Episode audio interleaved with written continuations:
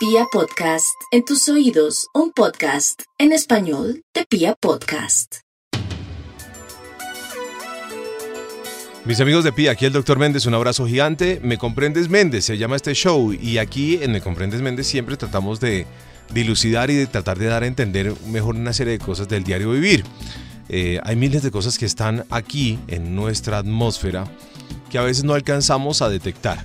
Y a mí me gusta como coger los temas y desmenuzarlos lo más sencillo posible para que sean como de un aprendizaje y sean de una fácil práctica. Hoy quiero presentarles a Eduardo Moreno, quien es un colombiano, quien ha tenido, pues por supuesto, toda una preparación en economía y en finanzas, no solamente en Colombia, sino en España y en México. Tiene doctorado y todo el asunto, no vamos a hablar tanto de eso. Pero Eduardo es una persona que se ha convertido en una eh, ficha clave para las inversiones, eh, no solo de grandes figuras de, la música y, actores y artistas que hoy por hoy eh, intentan, así como uno lo hace en su casa, transformar sus finanzas. Hay quienes pues tienen unos capitales, pero hay quienes no tenemos sino sencillamente un salario y con ese salario pues tratamos de hacer lo que mejor podamos, pero por supuesto en el fondo siempre queremos como no solamente mm, pues administrar mejor nuestro salario, también quisiéramos que el día de mañana pudiéramos tener una serie de mejores oportunidades y, ahí yo quiero preguntarle a Eduardo, a quien le doy la bienvenida hoy, eh, cómo puede uno eh, mejorar o rentabilizar o sacarle mejor provecho al salario o tener un futuro eh, mejor a partir de una cosa sencilla que nos ganemos. Eduardo, bienvenido. ¿Qué tal? ¿Bien o no? Hola, encantadísimo. Bueno, Eduardo, entonces mire, hay, hay una serie, creo que la mayoría de los seres humanos, pues hay muchos que son emprendedores y eso es una cosa maravillosa. Pero el mundo del emprendimiento no es para todos tampoco. Absolutamente. Entonces, eh, hay quienes tienen eso en el ADN y hay quienes preferimos de pronto ahorrarnos una platica o quienes tenemos un salario y sencillamente pues cubrimos juiciosamente, decimos, no, pues cogemos 70% del salario para lo que no me toque gastar y, guardo el 10 y el otro 10 lo hago no sé qué cosa, eh, para el viajecito, lo que sea, etcétera, etcétera. Entonces, ¿cómo puedo yo, cómo puedo yo tener un futuro mejor? ¿Cómo puedo rentabilizar mejor mi salario? ¿Eso es posible? Eh, a, raíz, no sé, si me gano una platica mensual, ¿cómo puedo potenciar mejor lo que me gano? Y además cómo lo puedo administrar de buena manera. Por ejemplo, si me pagan una vez al mes. Maravilloso. Eh, antes de responder esta pregunta, bueno, el tema del emprendimiento, este es un país de gente emprendedora, sí. pero es más grande el número de gente que sueña con ser emprendedora a aquellos que realmente lo son. Y eso es un capítulo que te lo dejo en el aire para que lo conversemos en otra oportunidad porque, porque es bien interesante. Hay gente que sueña con el emprendimiento pero nunca se atreve a dar el paso y eso es un número enorme. Pero de eso, eh, eso lo hablaremos en su y momento. Hay quienes no nos va tan bien en la gestión. Eh, ¿no? Hay quienes queremos emprender pero de pronto no nos va tan bien. Sí, o, dar el paso es difícil. Sí, a veces uno, yo, yo, yo rápidamente para que lo resumamos, yo también veo amigos que quienes se lanzan a emprender y les va muy bien, tienen como ese ADN, y hay quienes se lanzan a, a emprender también porque de pronto, no sé si el ego ataca y dicen, uy, pero si todo el mundo emprende, ¿yo por qué no? Pero de pronto uno a la hora del té no es tan bueno en una serie de cosas y a veces uno tiene que reconocer que de pronto uno puede estar en otro lugar de la economía, que no necesariamente es ese, pero que también podría uno generar una serie de inversiones o una serie de cosas que también lo pueden llevar a otro camino. Por supuesto, y aquí conectemos esto con la pregunta que tú me haces inicialmente de las personas que viven de un salario, que es la inmensa mayoría, y siempre está el dilema de cómo, cómo crecer si mis ingresos son limitados, porque mi, salario es uno y ya está.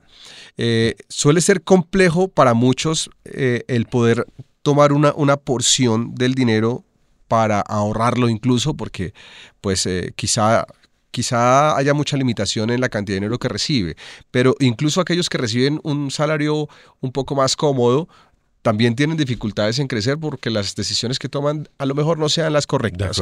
Quiero decirte que hay una enorme diferencia entre el mundo real y el mundo mental.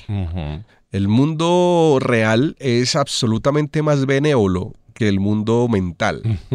y en la mente eh, aparecen una serie de limitaciones que nos llevan a considerar eh, dificultades que de pronto no existan o si existen están en un, en un nivel inferior al que nos imaginamos. ¿Cuántos problemas que eh, creíamos teníamos la semana pasada y que parecían imposibles de solucionar, pues al final se solucionaron o no ocurrieron. o no ocurrieron. Mm. Eh, Eso, eso es cierto. Cuando una persona tiene un salario, eh, debe considerar que siempre debe comenzar desde el punto en el que está. Muchas veces se imaginan que lo más importante es tener más ingresos para poder hacer algo, pero uno tiene que comenzar en el punto en el cual se encuentra, no hay otra alternativa. Y hay que hacer un esfuerzo por, ya bien sea ahorrar una pequeña parte, no vamos a hablar de qué porcentaje porque eso es tan relativo, cada persona tiene eh, responsabilidades distintas, hay que hacer un esfuerzo por lograr separar una cantidad así sea pequeña o si no puedo hacer esto, debo buscar otra, otra estrategia, unirme con alguien, a lo mejor buscar la alternativa de una financiación, a lo mejor buscar la alternativa de un crédito para un producto, etcétera. Lo importante el dinero es muy importante, hay que conseguir seguramente algo para comenzar o un medio para comenzar, pero lo importante es qué voy a hacer con ello. Exacto, porque yo puedo, pu- puedo tener un salario, no muy grande por decir algo, y puede que me alcance a ahorrar el 10% de ese salario. Y lo ahorro durante cinco años. Uy, qué juicioso soy, cómo ahorro. Qué bonito soy. Me encanta. Voy al CDT, o sea, tal vez voy al banco y ahorro esa plática en cosas que son seguras, etc, etc. Pero cuando salgo a la vida real, con esos ahorros de cinco años que me han costado un esfuerzo, en realidad, ¿qué hago con eso? Exacto. En realidad, ¿vale la pena seguirlo ahorrando de esta forma? ¿Vale la pena emprender y gestionar algo? ¿O vale la pena invertirlo, no? Digamos que ahí hay, porque es que son muchos años de esfuerzo para Exacto. ahorrar, ¿no? Exacto, y, y tomar una mala decisión es complejo porque si pierdes el dinero tendrás que trabajar demasiado para poder recuperarlo y eso es doloroso y emocionalmente genera un golpe del que a veces es difícil salir. Aquí la estrategia es pensar en como inversionista y no necesariamente como gestor.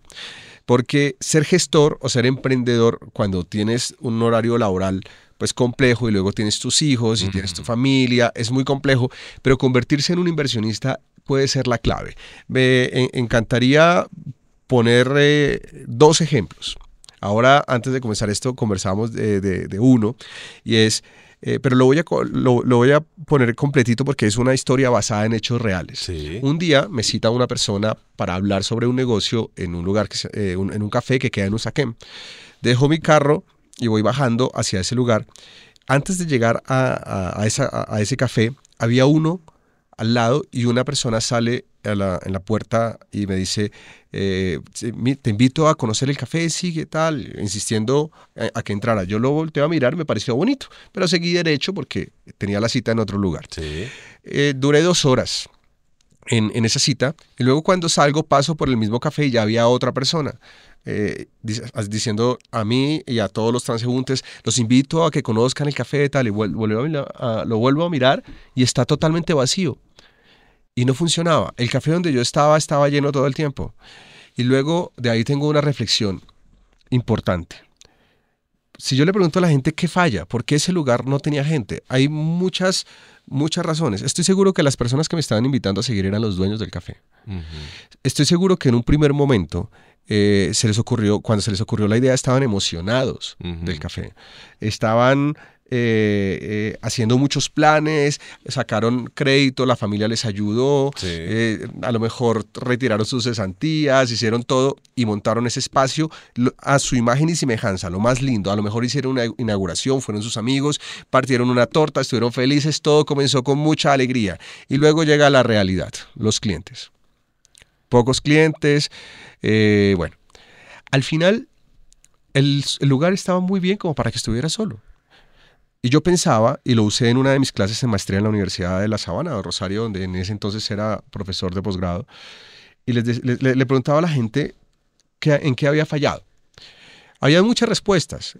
En realidad nadie sabe qué, fall- qué falló, pero yo les decía a mis alumnos, no, no todos servimos para lo mismo. A lo mejor nosotros, eh, o estas personas, por ejemplo, mm, eran muy inteligentes y muy buenas para otras cosas, pero no, no eran las mejores administradoras de tiendas de café. ¿Qué tal si todo ese dinero, que estoy seguro, seguro que no es poco, porque una máquina para procesar café y hacer capuchinos y tal te vale por lo menos 60 millones de pesos? Como, sí, es decir, de ahí en adelante. Puedo ser muy bueno manejando los costos. Exacto. Puedo ser muy bueno exceleando. Hay un montón de cosas. Tú en el Excel haces lo que quieras. Estoy seguro que ese sitio les costó mucho dinero. Pero luego vienen las facturas, viene el arriendo, viene todo. Y, y ellos ya tenían tanta carga emocional que necesitaban salir a la calle a intentar traer a la gente porque tenían muchos problemas ahora para pagar. Estaban metidos en un problema inmenso, entonces no tenía duda. ¿Qué tal si ese dinero, eh, en vez de utilizarlo en esa inversión, eh, en ese emprendimiento, eh, lo hubieran hecho, lo hubieran colocado en las digamos, en la compañía que mejor sabe administrar tiendas de café en el planeta, que se llama Starbucks. Starbucks abre docenas o cientos de tiendas en el mundo diariamente. Está respaldada por activos, por real estate, por un flujo de caja impresionante y sus números crecen y crecen y crecen constantemente. Y allí podrían ganar dinero con los dividendos, es decir, parte de las utilidades de la compañía y con el incremento en el precio de las acciones.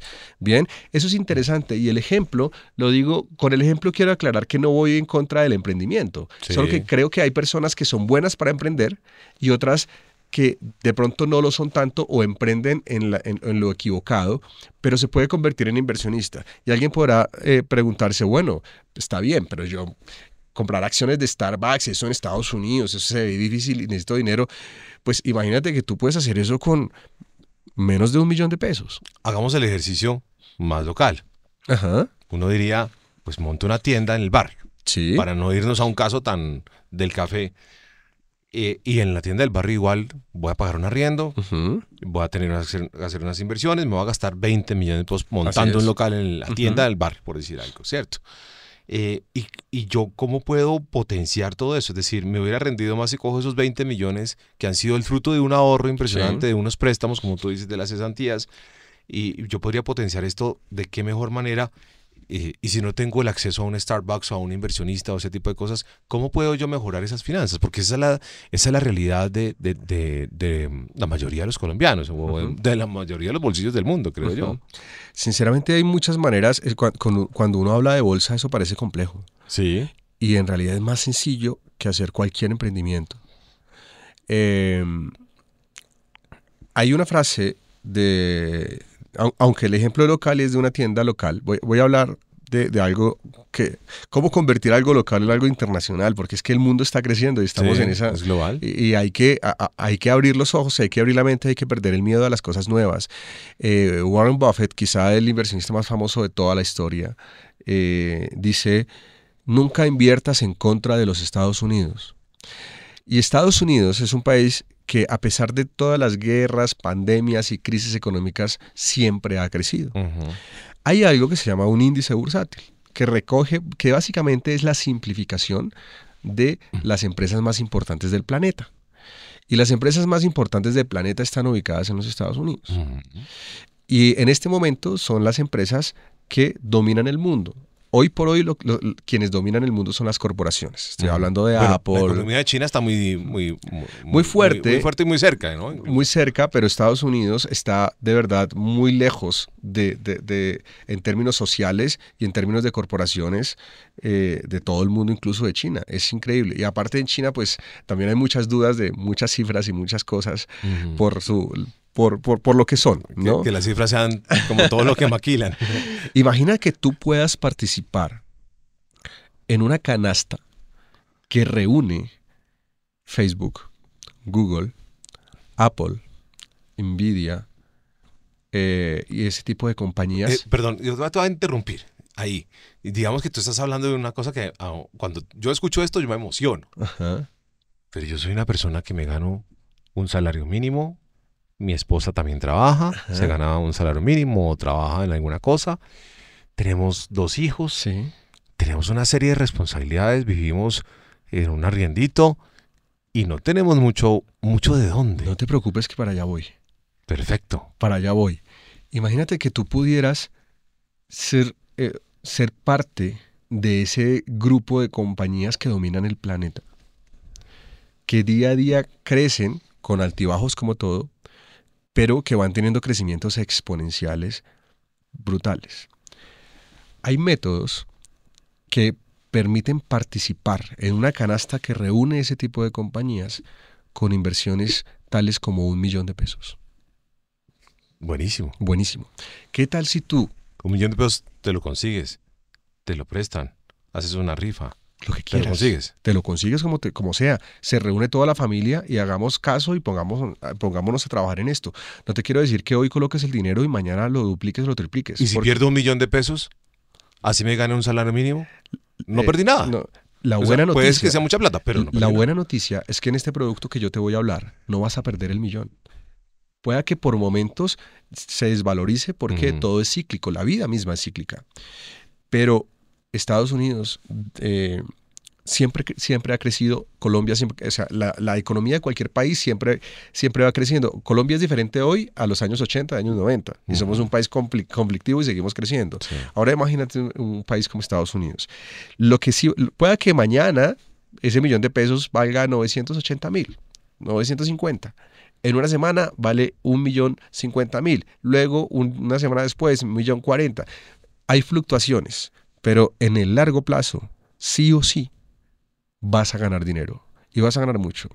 Ese índice se llama el Standard Poor's. Es un nombre que parece muy complejo, pero simplemente hay que grabárselo, Standard Poor's. Y hay un producto que se llama ETF, que incluso se puede hacer a través de empresas locales que le ayudan a uno a comprarlo, o si no, eh, por internet o, o- o en, en- Haré seguramente algo en mis redes sociales para que la gente sepa cómo ¿Cuál se eso hace. me la recuerdas de una vez? Eh, eh, Eduardo Moreno Financial. Ok. Financial. Financial.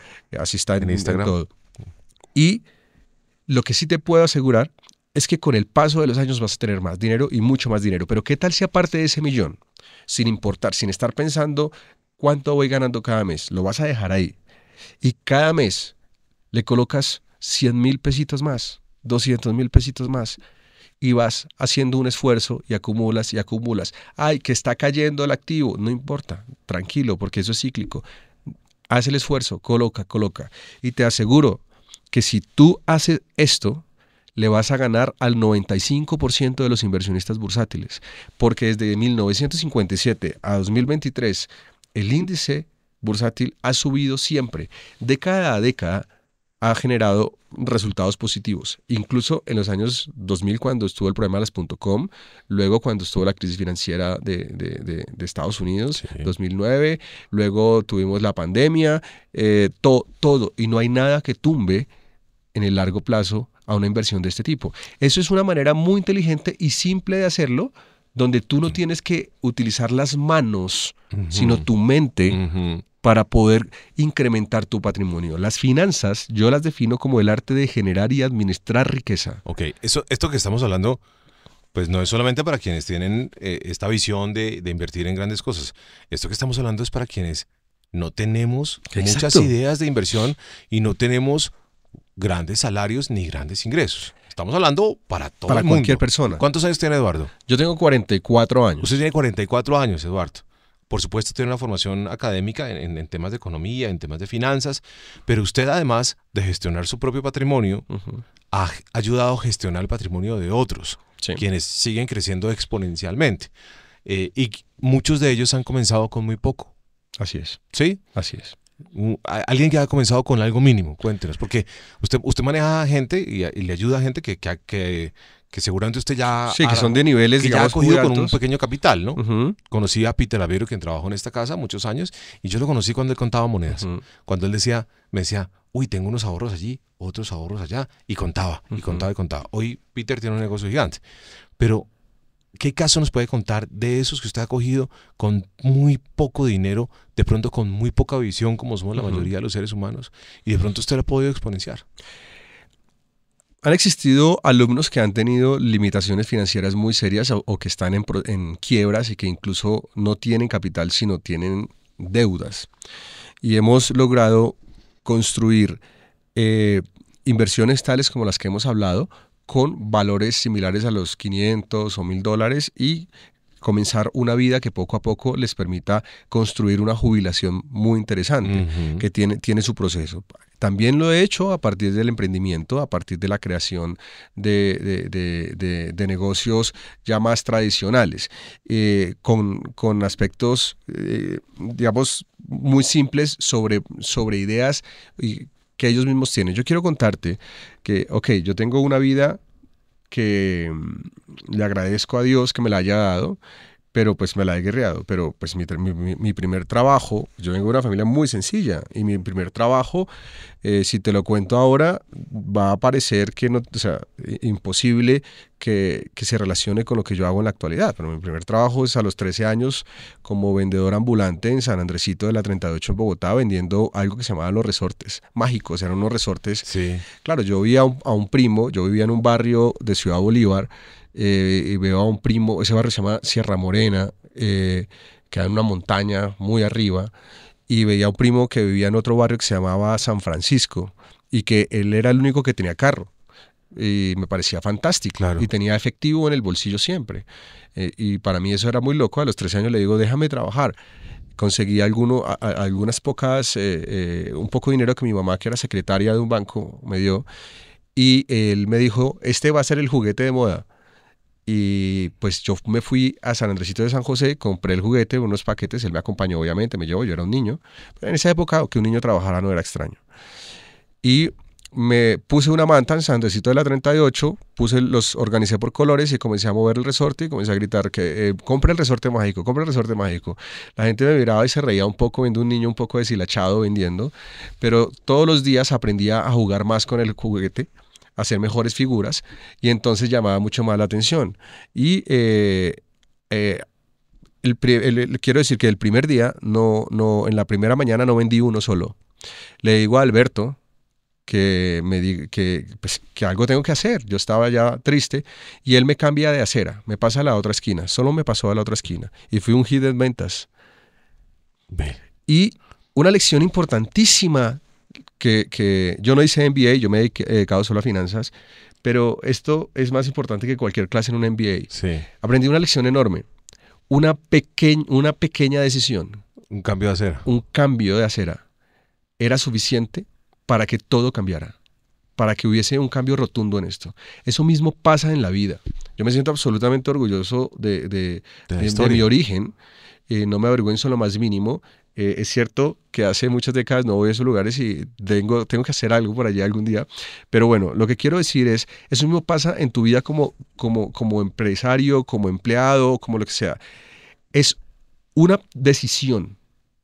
Una pequeña decisión cambia todo. Eh, Es que termino de enlazar todo lo que tú dices también con una cosa mental y es que a veces nos decimos, pero es que yo no pertenezco a ciertas familias, es que yo no tengo tantos recursos, es que yo no estudié en tal universidad. Y entonces cuando tú mencionas todo lo que me acabas de mencionar, como veo el caso de muchos emprendedores, todos los emprendedores que hoy son grandes eh, y, y grandes empresas también arrancaron así. Es la historia latina. No, obviamente sí, ay, es que no eres de cuna, no, pero es que alguien arrancó. Ujú, Y esa persona que arrancó, los Santo Domingo, todo esta- alguien que arrancó, ujú. arrancó de la nada, como tú lo estás contando. Naturalmente, eh, en Europa tú ves fortunas milenarias, Sí, pero en Colombia eh, el, el empresario está hecho, bueno, ahora están cambiando un poco las cosas porque las nuevas generaciones tienen el apoyo de padres que hicieron su, su trabajo antes, pero el, el empresario de los 80s, 90s era hecho a pulso Claro. de la nada. sí. Eh, eh, y, y es, es importante entender que uno no puede pensar en, en- en lo, que, en lo que no tiene. Uno tiene que empezar de- desde donde está. Mm, Y si no te gusta, pues mm, y, y clavas tu mente a eso, te vas a afectar. Claro. Lo que yo decía, el mundo mental. El mundo mental es muy complejo. Simplemente hay que... Me gustaría darle un, un consejo también a las personas que escuchan este podcast y es... eh, nos esforzamos demasiado por pensar en el futuro, en lo que queremos, en lo que soñamos, Y en lo que eh, carecemos. en lo- sí, y en lo que carecemos. ¿Qué tal si más bien nos preocupamos por entender el, eh, el presente en el que estamos y vamos paso a paso construyendo las cosas con lo que tenemos? Mira, comienza tu vida con ese excedente de 100 mil pesos que tienes. Si no los tienes, consíguelos. Si no los puedes conseguir, busca a quien te fía algún producto y comienza con las redes, con lo que sea. Tienes algún amigo que sea un poco más fuerte en redes, eh, trata de usarlo. En fin, lo importante es que tomes decisiones. Las grandes compañías realmente no nacieron de grandes ideas, fueron ideas muy sencillas, muy simples. ¿Dónde estuvo eh, eh, la diferencia? En que alguien tuvo la gallardía de convertirlas en realidad de enfrentarlas y llevarlas a otro punto. La limitación del dinero es realmente, o sea, yo sé que es muy difícil no tener dinero, yo lo he vivido mil veces. No, y me gusta lo que estamos hablando porque está muy basado en la realidad. De hecho, el otro día hablamos con un amigo español que tiene mucha experiencia en grandes empresas en, el sector financiero y yo le preguntaba lo mismo, uno cómo hace si uno se gana un salario mínimo y uno quiere echar para adelante y él en sus cuentas exceleadas me dijo, no sabe que eso es imposible. Entonces, claro, uno, uno, uno cada día siente una serie de limitantes. Eduardo está, siento que está entregándonos un camino, una, eh, una inspiración de algo que puede ser un camino para todos y nos lo presenta de dos maneras, pero además me gusta que lo hace de una manera muy aterrizada a nivel mental, como primero reconociéndonos, pero también como diciéndonos si hay una posibilidad de que uno pueda actuar desde el emprendimiento o desde la inversión o desde otros lugares del escenario, no siempre desde el emprendimiento, eh, para que podamos mejorar nuestras finanzas, ya sea para que tengamos un futuro cercano mejor o tengamos una jubilación, como lo dices, más tranquila, ¿no? Porque es que en los países como los nuestros, pues también trabajamos 30 años y salimos a pensionarnos con unas cosas que, pues, que, la verdad, pues tampoco es que sean las mejores. No, no, eso, eso hay que solucionarlo desde temprana edad. Eh, hay que solucionar la jubilación desde temprana edad para, para evitar eh, un, final de vida complejo y, y, digamos, poco justo. Sí, ¿no? Y, estamos enseñados tradicionalmente que eh, los hijos terminan apoyando a los padres. Eso no está mal, eso es una cosa linda. Y bueno, hay una serie de teorías sobre todo ello. Pero qué bueno que uno no pudiera, que uno no fuera la carga para nadie. Que fuera, qué bueno que uno fuera, que uno pueda, pues por supuesto, solucionar todas las cosas de uno y además darse una calidad de vida. Sí, todo, todo depende de dónde colocas tu energía, siempre. Donde tú pongas tu energía es lo que hace que tu vida sea, de, sea diferente. Esta charla con Eduardo no solamente habla de una, es que no hemos hablado de plata, o sea, no hemos hablado de fórmulas de Excel, no hemos hablado de fórmulas financieras, hemos hablado de un tema mental, ¿no? Un tema de energía y un tema de ser estratégicos a partir del autoconocimiento. Creo que yo resumo esta charla de esta manera y creo que a veces poco pensamos en eso, pensamos en el número como tal. Somos muy buenos haciendo Exceles, somos muy buenos haciendo proyecciones, somos muy buenos analizando el, el, levita y ta, ta, ta, ta, y esto futuro cómo funciona, pero en esta parte creo que poco nos concentramos, Eduardo.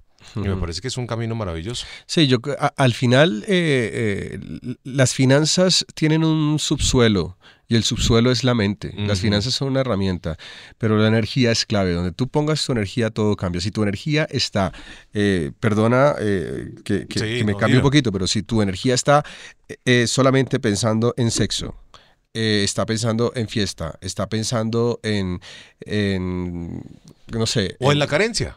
o en la carencia. O, está, o en, lo bueno, o lo malo. o sea, si todo el tiempo, todo el tiempo estás pensando en cosas que, que, no van o eres absolutamente negativo, etcétera, pues entonces tu energía se está, se está, se está dilatando. Y, y un, un, un tema que no quiero dejar pasar, que es muy importante, siempre siento que uno de los grandes problemas que tienen las personas y, que los lleva a no salir adelante es que no terminan las cosas. Tienen ideas, tienen, eh, tienen intención, avanzan, pero no terminan. Y hay que formar hábitos. Y el hábito se forma en la cotidianidad. Por ejemplo, si tú estás tendiendo tu cama, pues, y, luego te aparece, te acuerdas que tienes que hacer otra cosa, no la hagas hasta que tiendas tu cama. De acuerdo. Termina lo que comienzas. De acuerdo, de acuerdo. Y luego sigues adelante. De acuerdo. Todo en la vida es hábitos y comienza a cambiarlos a partir de la cotidianidad y eso va a terminar reflejándose en cómo tú lleves tu vida financiera, tus emprendimientos y tus cosas. el, mundo mental es la clave. Me parece maravilloso esto que hemos hablado de Eduardo. Recuérdame por favor las redes sociales,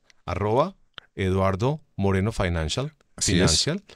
Yo quisiera eh, que algún día Eduardo levante el teléfono y me diga, oiga, me están llegando muchas consultas por Instagram o por interno de gente que no tiene mayores recursos, pero quiere hacer algo y se está imaginando un camino y me parece que es que eso es bonito porque es que siento que hay una gran invasión y proliferación de gente que obviamente está en emprendimientos, eh, em, se ha vuelto también una tendencia, una moda, y no todos tenemos eh, o no todos somos para eso. De pronto podemos actuar desde otro lugar, y me parece que a veces uno puede estar cometiendo errores y además creyendo que como me gano un salario tan básico, pues no puedo echar para adelante. Ahora que hablas de eso, sueño con hacer algún día un evento gratuito para, para personas que tengan ese perfil, porque siempre hago eventos que, que, que son para inversionistas, que son caros, que valen miles de dólares, que, que, que están muy sesgados hacia gente. Claro, se, se vuelve inalcanzable. Eh, sí, eh, pero, pero sueño con, con hacer un, un, un evento en el que eh, en, en el que el perfil sea personas que realmente